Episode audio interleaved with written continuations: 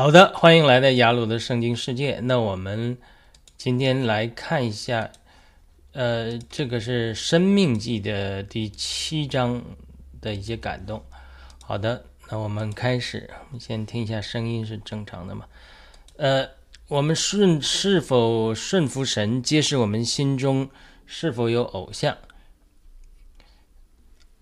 这个呃，《生命记》我们第七章我们讨论的一个问题。是为什么神让以色列人杀死所有的迦南人，但是呢，又吩咐以色列人不可将他们速速的灭尽，免得田野的兽呢多起来害他们。所以呢，呃，这是第一个问题，就是说，为什么神让以色列人是一方面要灭绝所有的迦南人，对不对？那那另一方面又说，你又不能把他们速速灭尽。这个有一个姊妹就在提问的时候就说到，那这不是有点矛盾吗？那好像就是说，呃，有点矛盾。那当时我我的分享就是说，这个其实它是不矛盾的。第一个，它是个那种态度问题，就是说我们要对待偶像啊，对待邪灵啊，这是迦南人所预表的，就是说他们这种邪灵的问题。我们态度上是要啊，速速灭，是要严那个严禁灭绝所有的他们的。第二个是方法问题，那你要跟随圣灵的引领，呃，注意到一些情景，就是呃不不要这个呃不注重方法。那好，这个是呃我们的一个一个感动。那我们今天的主题是是否顺服神？呃，揭示我们心中是否有偶像。生命级的主题是教导以色列人第二代。不要拜偶像，而这个拜偶像和这个是否顺服神是非常非常有关系的。呃，为什么这么讲呢？那比如说吧，呃，扫罗，扫罗没有遵从呃这个萨摩尔的吩咐，就是神的命令，让他灭绝亚玛力人，他舍不得杀那个亚甲还是几甲来着？那个亚玛力人的王，也不顺服神的命令。要把那些牛羊啊，呃，其他的都灭绝，他只把百姓，呃，中不好的这个百姓呃灭绝了，和牛羊中不好的灭绝了。然后对于这个亚玛利亚的王和好的牛羊，他舍不得，所以就受到了萨摩尔的严厉责备。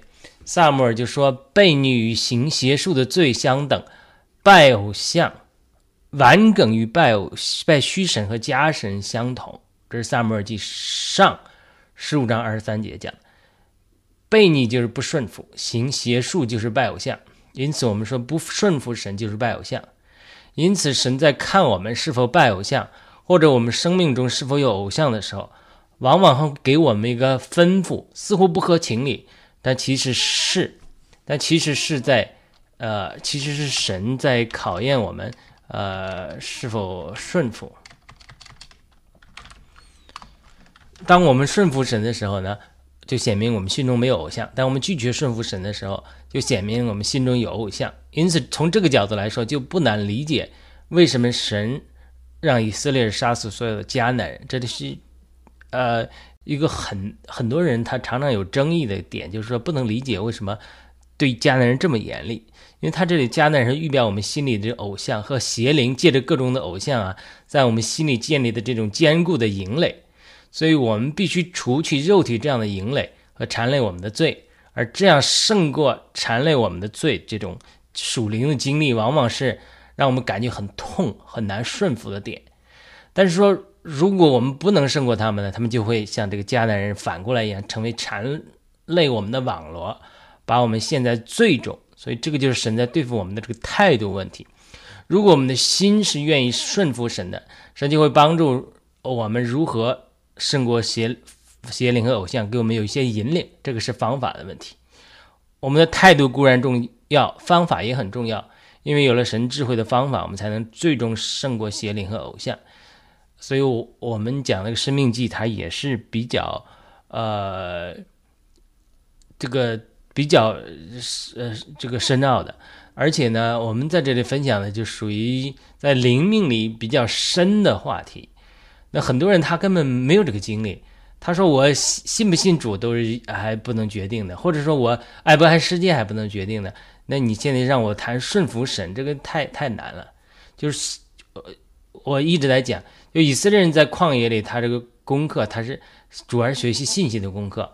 四十年的流流荡是学习信心的功课。等到信心的功课之后，学习了之后，他要进入迦南美地，他继续学习，呃，不拜偶像的功课。所以整个生命记它的主题就是啊，拜拜拜拜不拜不拜偶像，就是不要拜偶像。那为什么说是否顺服神是判断我们心中是否有偶像的标标准呢？呃，我这个多次提过啊，就生命级的结构它是这三明治式的，就是开始前几章是摩西苦，就是称赞以色列人在旷野学习了信心的功课，对不对？然后到你到生命记的结尾的几章的时候，你就看到他啊再次祝福以色列人。所以，但是中间这个大部分这个 meat 就是三明治这个肉，它是讲重生律法的内容。主要是在教导以色列人不不要拜偶像。我们在《生命记》一章、二章，他那个我那个解经里，我们已经详细讲。所以以色列人在旷野学习了信心的功课，但是没有学习好拜不拜偶像的功课。因此，神在下一步的引领就是考验以色列人，让他们学习不要拜偶像。那么，除了命令明令以色列人不要拜偶像之外，那有没有什么好的测验，看看以色列人心中是否有偶像呢？这个最好的方法就是看。他们是顺服神，是否顺服神的命令？在讲这个第以色列人第二代人是否顺服神的问题之前，我们先举圣经中其他几个例子，比如扫罗王在萨摩尔吩咐下准备献祭给神，但是到了约定的日子，萨摩尔没有来，甚至等了七天，萨摩尔也没有到基甲来，甚至百姓都离开扫罗散去了。这个时候，扫罗吩咐把燔祭和平安祭拿来，先上燔祭。但是刚刚献完燔祭，萨摩尔就来了。萨摩尔责备扫罗说：“他们为什么没有等候萨摩尔？”扫罗就说：“萨罗萨摩尔首先没有按时来，百姓也离开我散去，而且还有腓力士人聚集在密莫这个地方，要下到基甲来攻击他，攻击扫罗。他还没有求耶和华的恩惠，所以就勉强献上燔祭。这萨摩尔记十三章八至十二节讲，他找了一大堆理由。第一个，你没按时来。”对不对？你说好了这个来，过了七天还没来。第二个，百姓都走了，我都没人了。第三个，菲利士人，我的仇敌还聚集在密末，要下来机甲攻打我。第四个，我也想求耶和华的恩惠，所以我勉强献上燔祭。那萨姆尔就责备他说：“你做了糊涂事了，没有遵守耶和华你神所吩咐你的命令。若遵守，耶和华必在以色列中建立你的国，直到永远。但现在你的国必不得继续存立。”耶和华已经为自己寻找一个，寻找一个合乎他心的人。耶和华已经立他做百姓的领袖，因为你没有遵守耶和华所吩咐你的。这是撒母耳记上十三章十三至十四节讲。那为什么扫罗没有等候撒母耳来献祭，就极大得罪了神呢？对吧？第一个，首先扫的是君王，并不是祭司，只有大卫后面才有所谓的君王。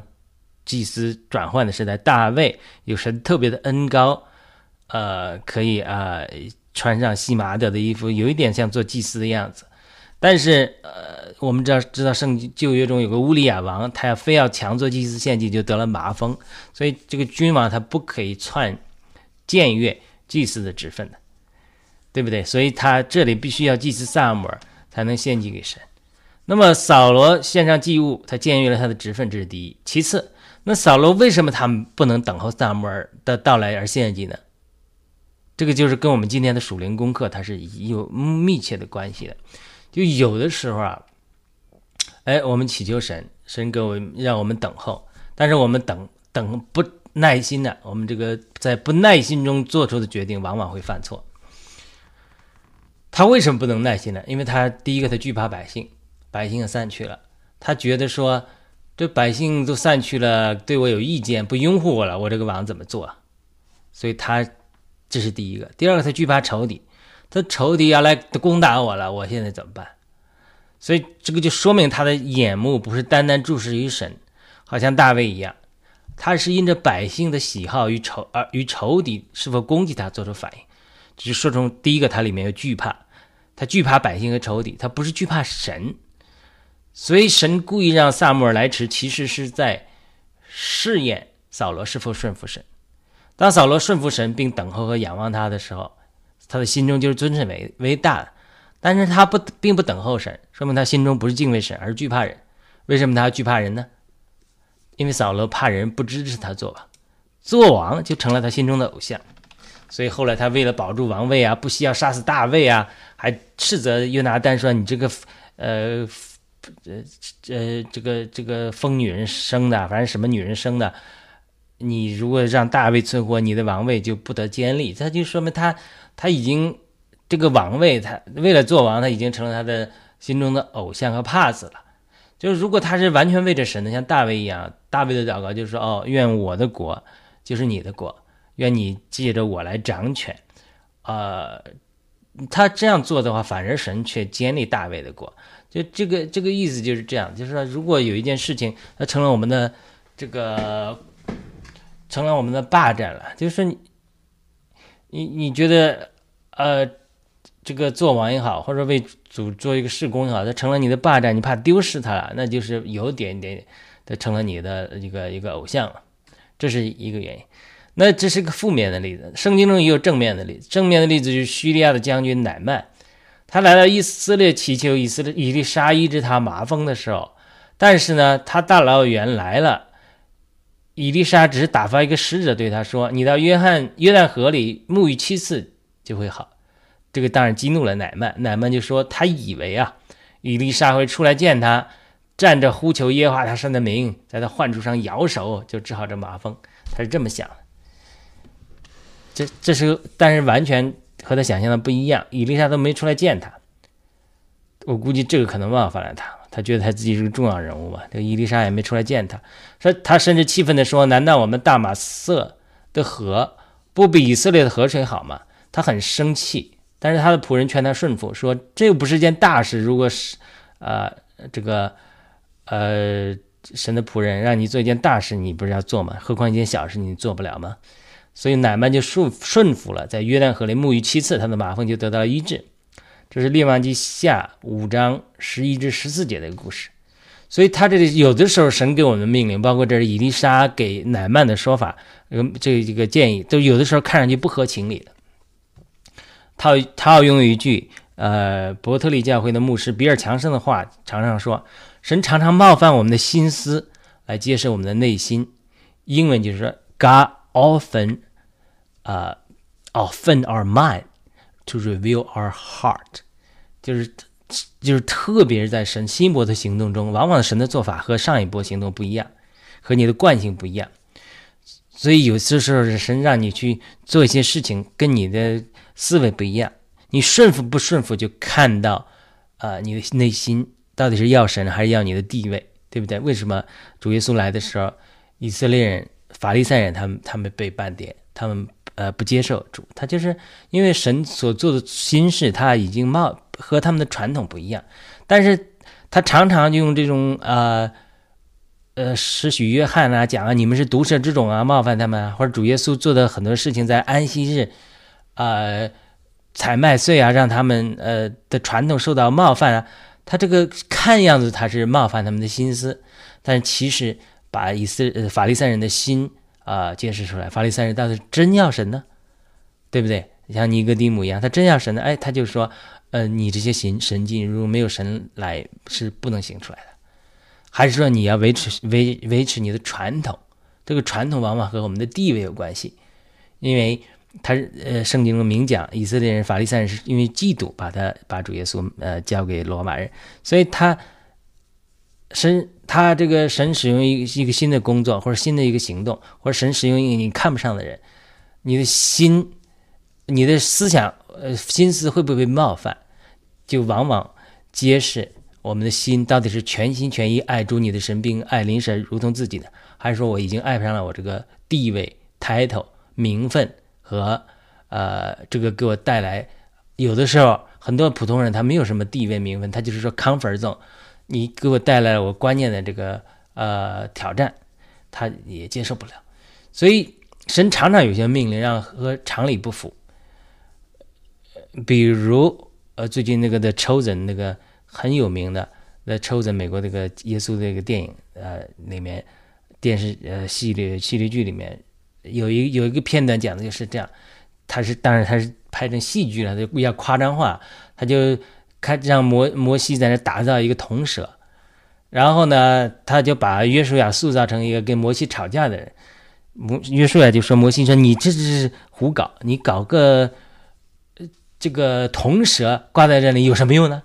这明明人这些人是被火蛇咬伤了，你不去呃找医生来，或者说找别的方方或者祷告神来医治他，你非拿个铜蛇在这搞什么？铜蛇是蛇是偶像，铜你你在这搞是不是搞偶像的东西啊？所以这个摩西就对约书亚说：这他这个影片里的他是有点夸张了，他就说。”呃，我通过我的呃，通过我的这个多年的经历，我已经认识到了顺服神，不要去挑战他，不要去呃这个思维上去搞明白是最简单的道路，所以他就呃顺服神做了一个同舍，因为神说。做一个铜蛇挂在那个杆子上，凡仰望他的就得医治。就这种事情，你现在看当成圣经的故事来，你觉得是很合常理的。但是对于当时以色列人来讲，他觉得不合常理的。你为什么让我看你个铜蛇？这换句话说，这就是这就是顺服神的命令，就是说神这么说，你这么做，神就把你的心显出来。神只是要看你顺服不顺服神。你顺服神，因为以色列人在旷野，他为什么受到这惩罚？他主要是悖逆，他。他顺服神了，神就医治他，他就这个道理。在这种例子在圣经中啊，或者说在我们属灵的经历中，有的时候是太多太多了。就神常常给我们一个命令，让我们觉得不合逻辑的。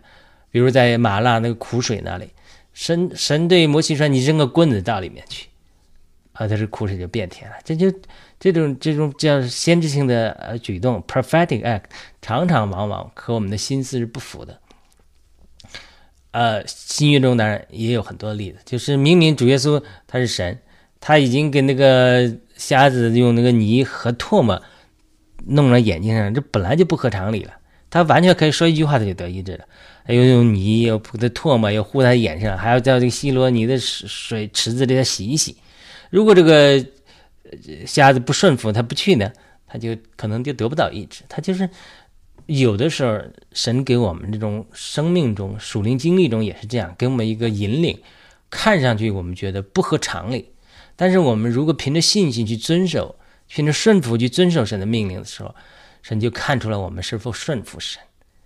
他他是这样的，他这个所以说他这个顺服神，他是属灵经历里面基督徒属灵经历里面比较进阶的经历，就是说早期神带领我们就是。得救是一个经历，我们我们现在不是讲那个得救的初阶的经历，而且得救之后，我们基督徒就被带到旷野里经受试炼，啊，我们人生很多的时候就旷野，这个试炼的时候就是经历信心的功课，让我们认识神的自己，认识神的性情。那等我们再往深的功课经历，就是学习顺服神，就是不仅不仅仅说是认识神是美善，而是真的是经历我们与神之间的联合更深，就是说。呃，让我们的意志降服于神，这个是最最最最最难的。一个是基督徒在属灵经历上，如果能够在大事小事上完全顺服神，这个人绝对是可以被神大大使用的，而且绝对是啊一个属灵人。因为我们最难的属灵经历最难的就是顺服神。所所以呢，因此神吩咐第二代以色列人要把迦南人赶尽杀绝，他看上去很残忍。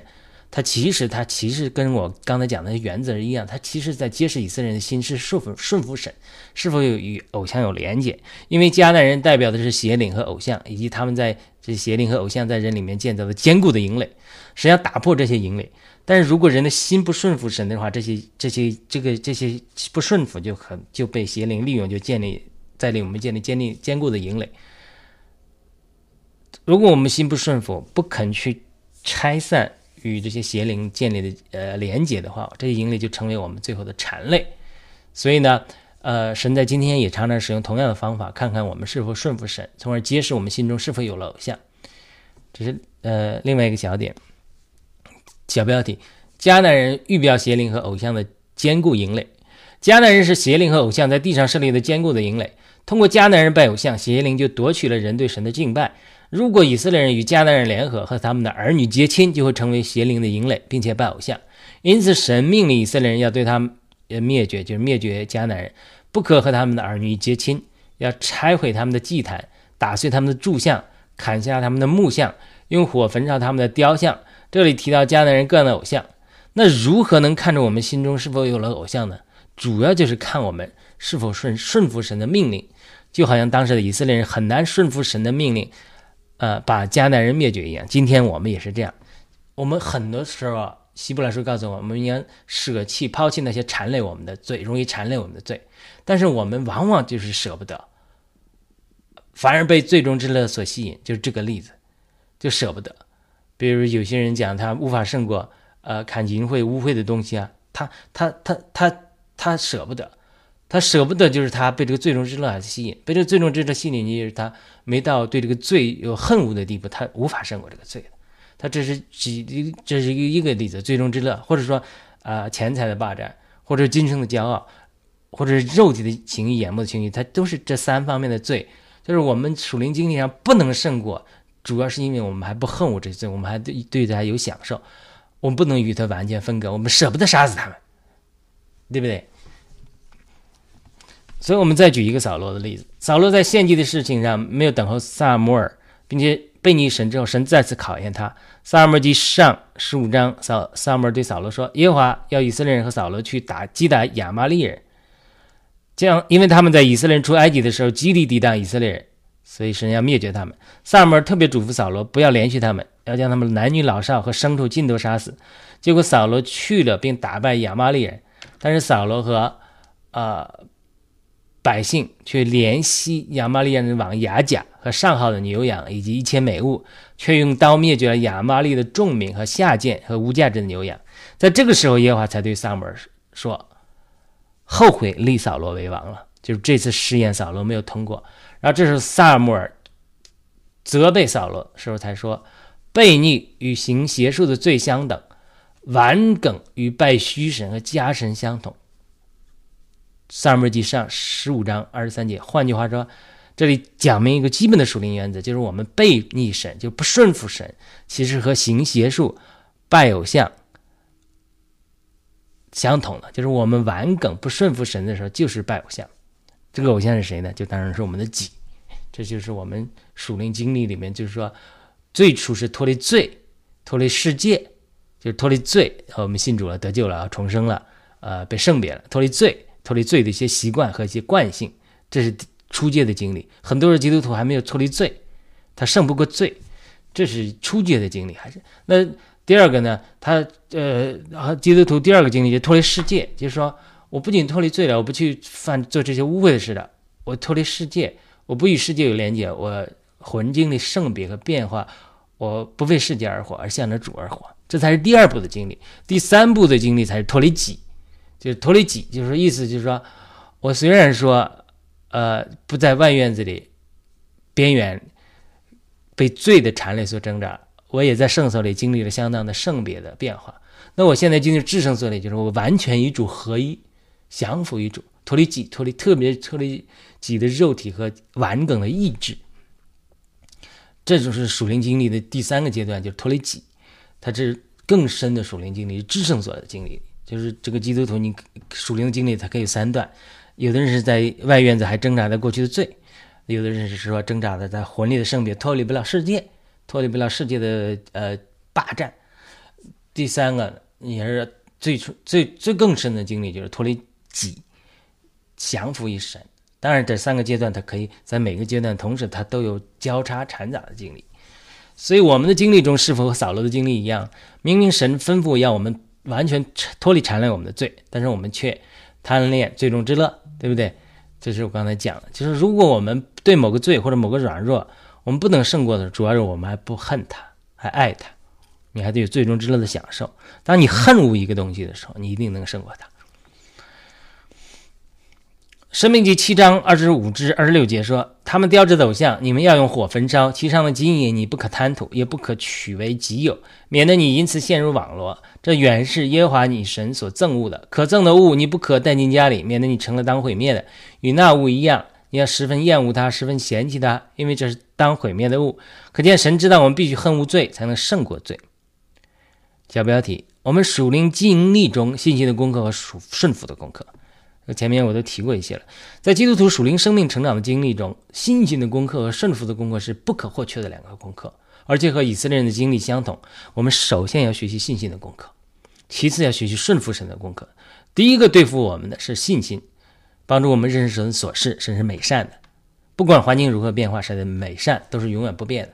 我们生活中会遇到风雨，但是风雨之上，它一直有太阳。同样，我们生活中会有难处，在难处之上都有神的美善和主宰。当我们认识神的性情之后，就成了好像认识神的法则一样的摩西。这诗篇一百零三篇七节讲，摩西早就认识了神的法则，他知道神的美善，因为神在出埃及记三十四章六节对他显现的时候说：“耶和华，耶和华是有怜悯、有恩典的神，不轻易发怒，并有丰盛的慈爱和诚实。”所以。摩西曾经面对面和耶和华说话，学习了信心的功课。他真的认识神的性情和法则。所以诗篇一百零三篇七节的讲，摩西认识神的法则，以色列人认识神的作为。以色列人就好像小孩子一样，给你个糖吃才觉得好，不给糖吃就不好。但是呢，摩西是个成熟的人，他认识神的法则。你给我糖吃也好，不给我糖吃也好，我认识神都是美善。但是即使摩西这样认识神，有信心的功课。有经历，但是他到晚年之后还在学习顺服神的功课，还没学好。他在以色列人第二代人在米利巴水的地方没有顺服神而发怒，因此受到了神的管教，无法进入迦南美地。这是民数记二十章二十二节。你看摩西的经历都是如此，他认识神的法则，圣经都称赞他。但是呢，他到临死他还是说没有完全顺服神，所以他这个顺服神的功课是非常难的。今天我们属灵的经历也是如此，往往神带领我们学习信心的功课，之后学习顺服的功课。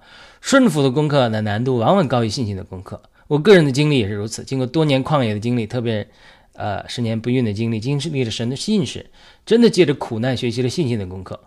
这个功课结束之后，我有一次经历啊，啊，是被呃灵里提到天堂上去，呃，主向我显现，呃，对我说要让我降服，要更完全降服。这个是一个属灵的经历。啊！但是在这次属灵的经历，在我哭了。我说我肉体愿意，灵力却常常软弱。当然，那个前后的时候，圣灵借着一个先知韩国先知的口对我说：“他说我的己过分强盛，需要顺服神。”所以我在这些经历的前后，除了信心的功课之外，我前后的环境中就很多人事物生活中让我很难顺服，所以我那时候极力挣扎。但是呢。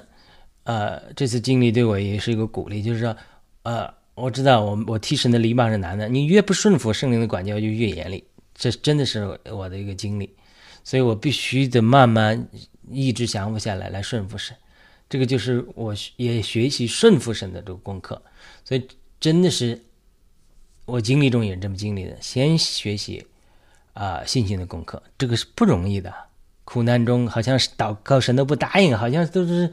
神的美善信使怎么应许这么都都看不出来的生活中，所以你这个经历这种苦难，你要学习信信使，特别经过这种十年的祷告，神的答祷告得答应之后，这种对信心的这个鼓励是很大很很大很大的，就学习了很多信心的功课。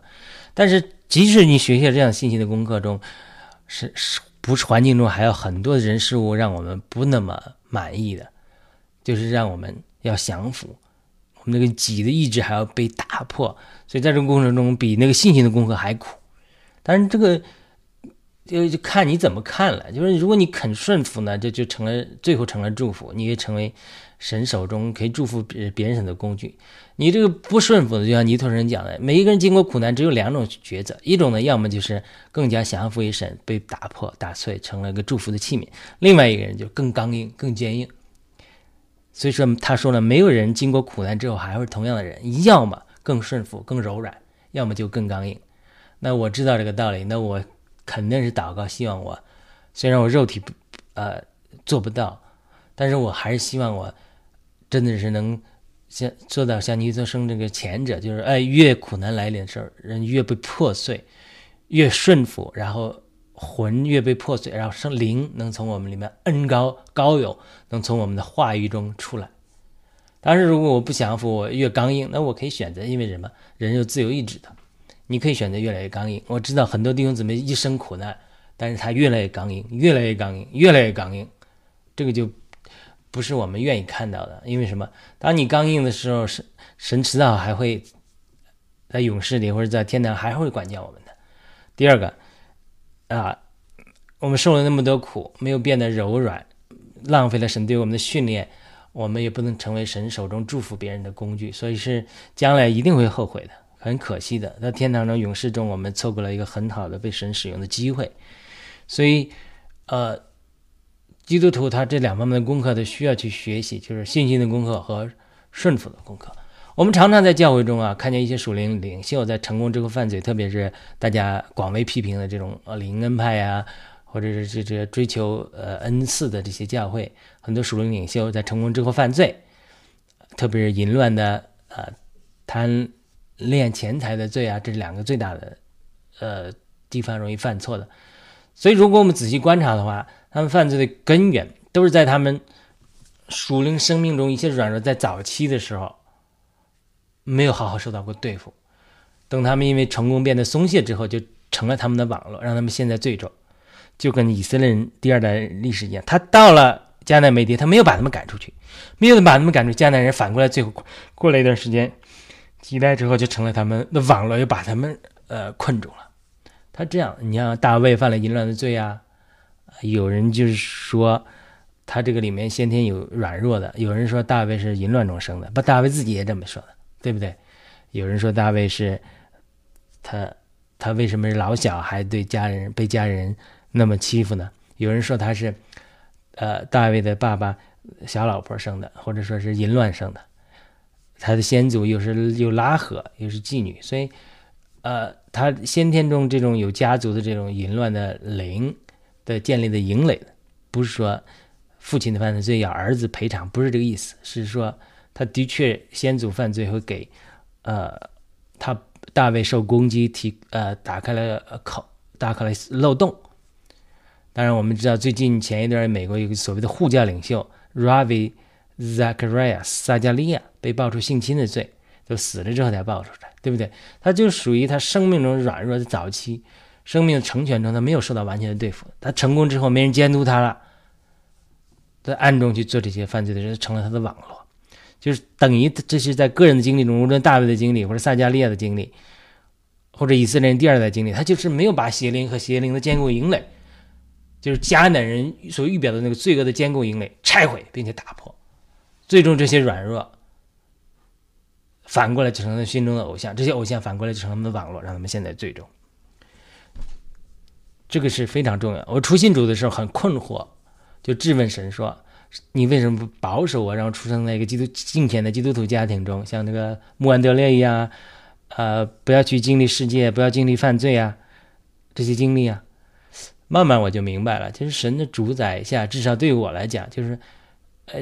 这些在信主之前，你会经历一些犯罪和软弱，是让我们知道罪的可怕，铺露我们里面的软软弱，甚至邪灵在我们家族中建立的坚固的营垒，在这个属灵生命的成长的过程中，带领我们去经历信心和顺服神、打破偶像的过程，让我们将来能够完成神呼召的过程中，不致犯罪跌倒。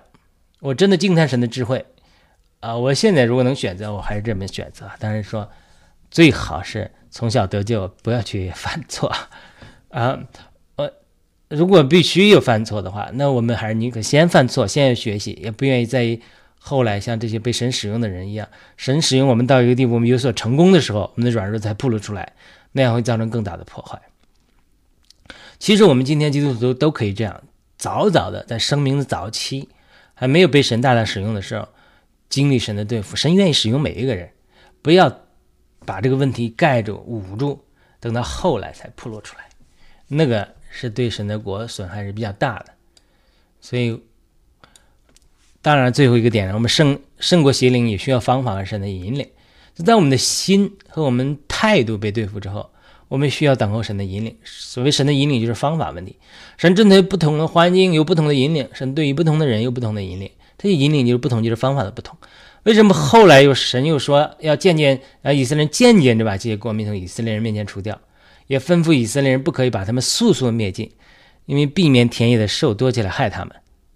七章二十二节，可能就是说，如果这些这些人迦南民他毕竟是人，如果他没有人呢，兽多起来，也成了以色列的一个呃侵扰了。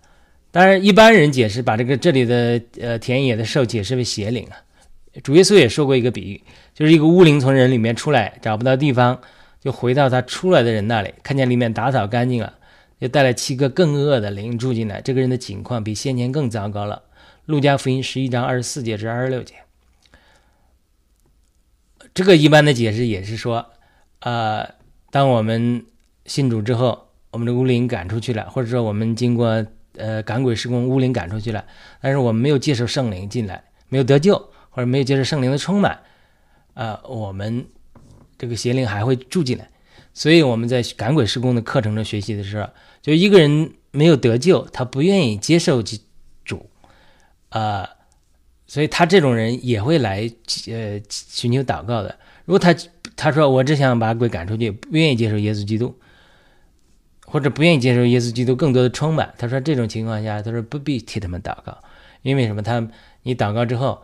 他这个，就算鬼赶出去了，他他邪灵还会再住进来，所以我们往往这种赶鬼施工中，除了替人祷告，因为赶鬼施工他有的时候服侍不信的人嘛，呃，赶祷告呃赶呃这个服侍他们之后，要祷告接受耶稣基督做救主，而且呢，很多基督徒呢，他这个呃也有接受这个施工服务的服侍的，那他祷告之后，我们除了因为他已经接受耶稣基督了嘛。我们还要再祷告圣灵充满他，接受圣灵的浇灌、圣灵的洗，这都会帮助人，呃，更多的胜过邪灵。迦南人预表邪灵在地上建立的坚固营垒，我们要打破坚固的营垒，赶走邪灵之后，必须同时邀请基督的内住，呃，圣灵的丰满，当然和生命的变化。如果我们没有在属灵生命上的成长啊。虽然有可能短暂的得到释放，但是还是可能在罪的诠释下失败。好了，结论：我们必须靠着圣灵的能力和引领，打败我们生命中的偶像和邪灵，建立的坚固的营垒。这可能是我们某个软弱啊、某个罪啊、某个家族的咒诅啊。那你说怎么有家族的咒诅呢？那有的时候会有的，有的时候，嗯，家族有一呃先祖犯罪啊，给邪灵开口的。它也会成为我们的网络，啊，所以我们要要对付他们，我们要肯在呃没有出山的时候，没有被神使用的时候，神隐藏我们的时候，暗中的时候，就能接受神的这些对付，让让我们在生命中胜过这些软弱，然后有一天他就不会反过来成为我们的网络。所以我祝福那些蒙神呼召的弟兄姊妹，要对付生命中的软弱和不解。从而成为神刚强的战士。你不能说啊，我要去跟神做这个，我跟神做那个，我要我要忙这个，我要忙那个。但是其实你生命中一些软弱的点，神其实想对付你，你你却不肯顺服。这个就是做工是事倍功半的，因为神的嘱咐，或者你作为神的管道，这个流通上是不畅的。所以你可以少做一点事，多顺服一点神，这种果效是事倍功半的。这个就是基督徒到中阶的基督徒属灵的生命。很多人说：“我愿意为神做这个，我愿意为神那个做。”但是你不要摸我，你不要不要让我那个点，你还允许我过去。就这这种情形，他这个生命到这个阶段，就是说，不是说你不可以为神做事，而是说在这个阶段的时候，其实你可以少为神做点事都没关系。但是你把这个点让神降服，要么你是忧虑，要么你是恐惧，要么是贪婪，要么是罪恶的权势还在你身上有地位，要么就是眼目的行欲，要么就是今生的骄傲，等等等等这些这些东西，你你能肯对付的话，你对付了一点之后，你就是上了一个台阶，你被神使用能够带来的祝福就大很多。呃，不是说我们不要为神做事，我们还是要积极的、努力的为神做善功，呃，这些都是神会纪念的。但是呢，呃，我们肯顺服神，一件小事上降服神，这个神借着我们能做的，啊，要大的很多很多。所以他这个，呃，生命记啊，这些其实他是，呃，重申律法，它绝对不仅简单的是说，哦，我就是在这重复一下而已。它不是，它每一次重复，它都有它的深深奥的意义，它都是在阐明我们基督徒今天属灵的经历。这个不是说呃瞎引的，保罗讲的很清楚。保罗说，所有亚伯拉罕的经历都是为了今天我们信心的后裔，也呢做着借鉴。以色列人的历史都是为了我们借鉴的。都是为了我们今天的借鉴才有的。他也这么解圣经，他讲旧约是什么？旧约就是呃这个下甲为奴的。新约是什么？新约就是撒拉是恩典，是这个信心的。所以他他也是这么属灵解释。所有以色列人的属灵这个属地上的经历，它都是我们今天基督徒属灵经历的一个土化的语言。所以我们，呃，需要借着以色列人的跌倒的历史，来继续从他们的经历中学习借鉴。这就是我们学学习旧约，特别学习啊利未记啊、生命记啊这些后面，呃，摩西律法中比较深奥的、稍微比较深深奥的这些话语的一个一个一个一个方态度和方法吧。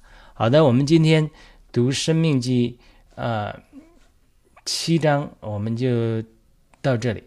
我呃再次重复，就是我们对于基督徒一些已经生命到一一个阶段的人来讲，你这个时候能够在一一些你知道的，你知道神知道，没你呃呃你甚至你太太先生都知道的，就是你生命中一些点，你稍微顺服一下，能够有个突破，能够在降服身上有突破，接受神的对付。会让你的属灵生命有一个升华。好的，我们衷心祝福，呃，所有的听众观众，呃，再次希望你我们同工帮我们点赞、转发、呃评论，然后让更多的弟兄姊妹能够听到呃这些信息吧。好的，我们再会，明天再见。